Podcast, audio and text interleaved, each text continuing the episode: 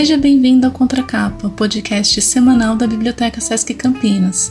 Aqui você vai saber das novidades mais legais do universo dos livros e da programação.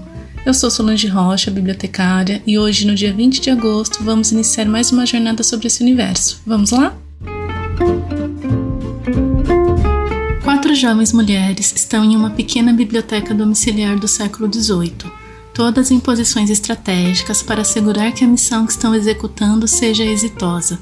A primeira, incumbida de vigiar a porta, divide-se entre seu dever e a curiosidade de saber o que foi encontrado de curioso no objeto, que toma a atenção de duas outras moças, imersas no sentimento de alegria e êxtase por conseguirem estar naquele local e por segurarem um objeto tão precioso. A quarta jovem, localizada entre a primeira e as outras duas, retira da estante alguns possíveis exemplares para saciar tamanha curiosidade. As jovens em questão foram retratadas no quadro Fruto Proibido, do pintor francês Auguste Mouche, e é claro que o objeto de desejo delas são os livros daquele local tão misterioso.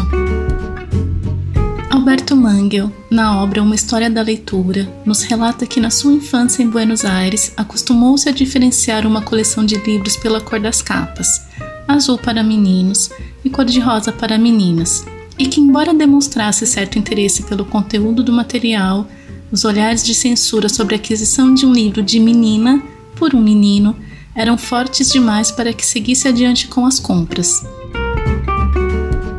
Livro didático do Haiti, as meninas aprendem que as mães cuidam dos filhos e da casa e os pais saem para trabalhar. Um livro ilustrado no Paquistão mostra figuras importantes do país. Todos são homens. Um sistema de inteligência artificial da Universidade de Copenhague analisou cerca de 11 milhões de palavras em mais de 3 milhões de livros escritos entre 1900 e 2008 e concluiu que a linguagem utilizada em romances é sexista Enquanto os homens recebem adjetivos que reforcem suas características psicológicas, as mulheres recebem adjetivos qualificando aspectos físicos. Entre as palavras mais usadas estão bonita, sexy, atraente, solteira, fértil, enquanto para eles utiliza-se justo, pacífico, honrado e corajoso. Platão sonhava com uma sociedade ideal, em que a escola seria compulsória para ambos os sexos. Em contrapartida, seu discípulo Teofrasto acredita que as mulheres deveria ser ensinado apenas o suficiente para que soubessem administrar um lar. A noção de que certos livros se destinam aos olhos de determinados grupos é tão antiga quanto a própria literatura. Na antiguidade, acreditam alguns estudiosos, epopeias e peças teatrais eram destinadas a um público masculino e que os primeiros romances, as primeiras histórias de amor, destinadas ao público feminino. De acordo com vários especialistas, estereótipos de gênero são encontrados em diversos tipos de livros, do didático ao convencional, levando a Organização das Nações Unidas a emitirem um comunicado em 2016, manifestando uma preocupação profunda e legítima ao verificar que esses estereótipos continuam a ser perpetuados, tanto em nações desenvolvidas como as que ainda estão em desenvolvimento. Considerar que mulheres sejam descritas apenas por seus atributos físicos e que apenas os homens podem alcançar cargos de sucesso é mais que ultrapassado, é preconceituoso. A palavra para isso é sexismo e, de acordo com a Enciclopédia Britânica Online, significa preconceito ou discriminação baseada no sexo ou gênero, especialmente contra mulheres e meninas. Observe que o sexismo em uma sociedade é mais comumente aplicado contra mulheres e meninas, que funciona para manter o patriarcado ou a dominação masculina através de práticas ideológicas e materiais de indivíduos, coletivos e instituições que oprimem mulheres e meninas com base em sexo ou gênero. O assunto dá bastante pano para a manga e se desdobra em tantos outros temas que nos permitem fazer vários episódios do Contracapa. Contudo, vamos apresentar algumas obras não sexistas, mas livros com personagens femininas fortes, escritas por mulheres fortes, para mostrar que o lugar da mulher é onde ela quiser e que cabe a nós, enquanto sociedade, nos atentarmos para esses detalhes. Nossa primeira personagem, embora não tenha sido escrita por uma mulher, é muito conhecida pelo público. Criada pelo escritor Machado de Assis desde sua estreia no campo da literatura, tem inspirado ideias sobre seu jeito de ser, ao mesmo tempo em que nos intriga com seus olhos de cigana oblíqua e dissimulada. Capitu reina em Dom Casmurro, romance publicado pela primeira vez em 1900, sendo o romance mais famoso e polêmico de Machado de Assis. Ambientado no Rio de Janeiro do século XIX, é narrado por seu protagonista, Dom Casmurro, um velho solitário e frustrado que, em virtude de sua simpatia, recebe esse apelido de um conhecido. O personagem busca, por meio da narrativa, rememorar e compreender fatos de seu passado, principalmente os que envolvem uma mulher, Capitu, a personagem mais intrigante e misteriosa da literatura brasileira. A polêmica toda se centraliza em uma dúvida: Capitu é ou não a culpada de adultério? Os fatos até podem indicar que sim, mas o leitor não pode deixar de atentar para um fato. Bento Santiago, o Dom Casmurro, além de narrador, é advogado. Não teria ele todos os atributos intelectuais para envenenar a narrativa, de modo a levar o leitor a condenar Capitu? Elizabeth Bennet é inteligente, forte e definitivamente sabe o que quer.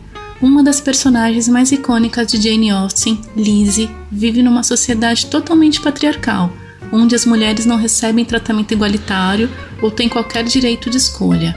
Há uma teimosia em mim que nunca fica aterrorizada diante da vontade dos outros. A minha coragem sempre aumenta, sempre que alguém tenta me intimidar. Orgulho e Preconceito é um romance da escritora britânica Jane Austen e foi publicado pela primeira vez em 1813. A história mostra a maneira com que a personagem Elizabeth Bennet lida com problemas relacionados à educação, cultura, moral e casamento na sociedade britânica do início do século XIX, na Inglaterra. Elizabeth é a segunda de cinco filhas de um proprietário rural na cidade fictícia de Meryton, não muito longe de Londres. À primeira vista, o romance pode parecer uma simples e previsível e feliz história de amor. Entretanto, diversos aspectos revelam que Austin pensou a história para servir de crítica à sociedade em que vivia e a seus costumes. Por trás do romance açucarado, Austin chama a atenção para a condição feminina em sua época, onde as mulheres eram discriminadas e sofriam injustiças. Austin criou um universo onde, mesmo sua personagem principal se casando e tendo sonhos comuns para a época, luta e critica de forma única o comportamento da sociedade. Mulherzinhas é considerado um dos livros mais influentes de todos os tempos.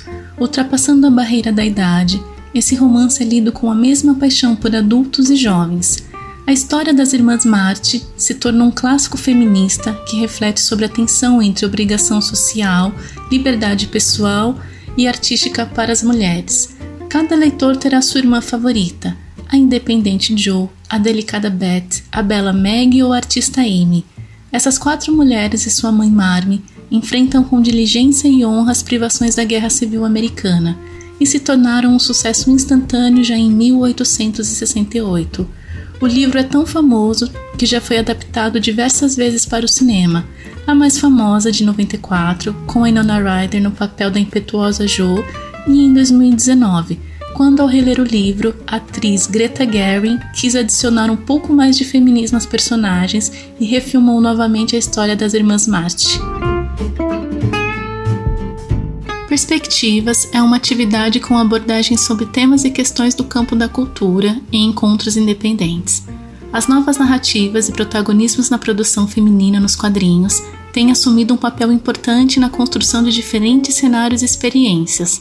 Ao ter a HQ como uma ferramenta de empoderamento, os próprios olhares e discursos têm auxiliado na informação e no rompimento do silenciamento de mulheres cis e trans. O ciclo desconstrói e evidencia a complexidade de identidade de gênero nos quadrinhos, além de mapear alguns dos coletivos e publicações que dão visibilidade ao trabalho de mulheres cartunistas e as diferentes formas de representação de gênero nas HQs do Brasil e do mundo. A próxima dica é o filme Cinco Graças, também disponível na plataforma gratuitamente a história se passa em um vilarejo da Turquia, onde cinco irmãs brincam com meninos no mar após a aula, o que traz consequências para todas. Criadas pela avó e pelo tio, elas são proibidas de voltarem à escola e vivem quase em prisão domiciliar enquanto a família tenta arranjar casamento para as mais velhas. Lali, a caçula, pensa no meio de fugir desse destino.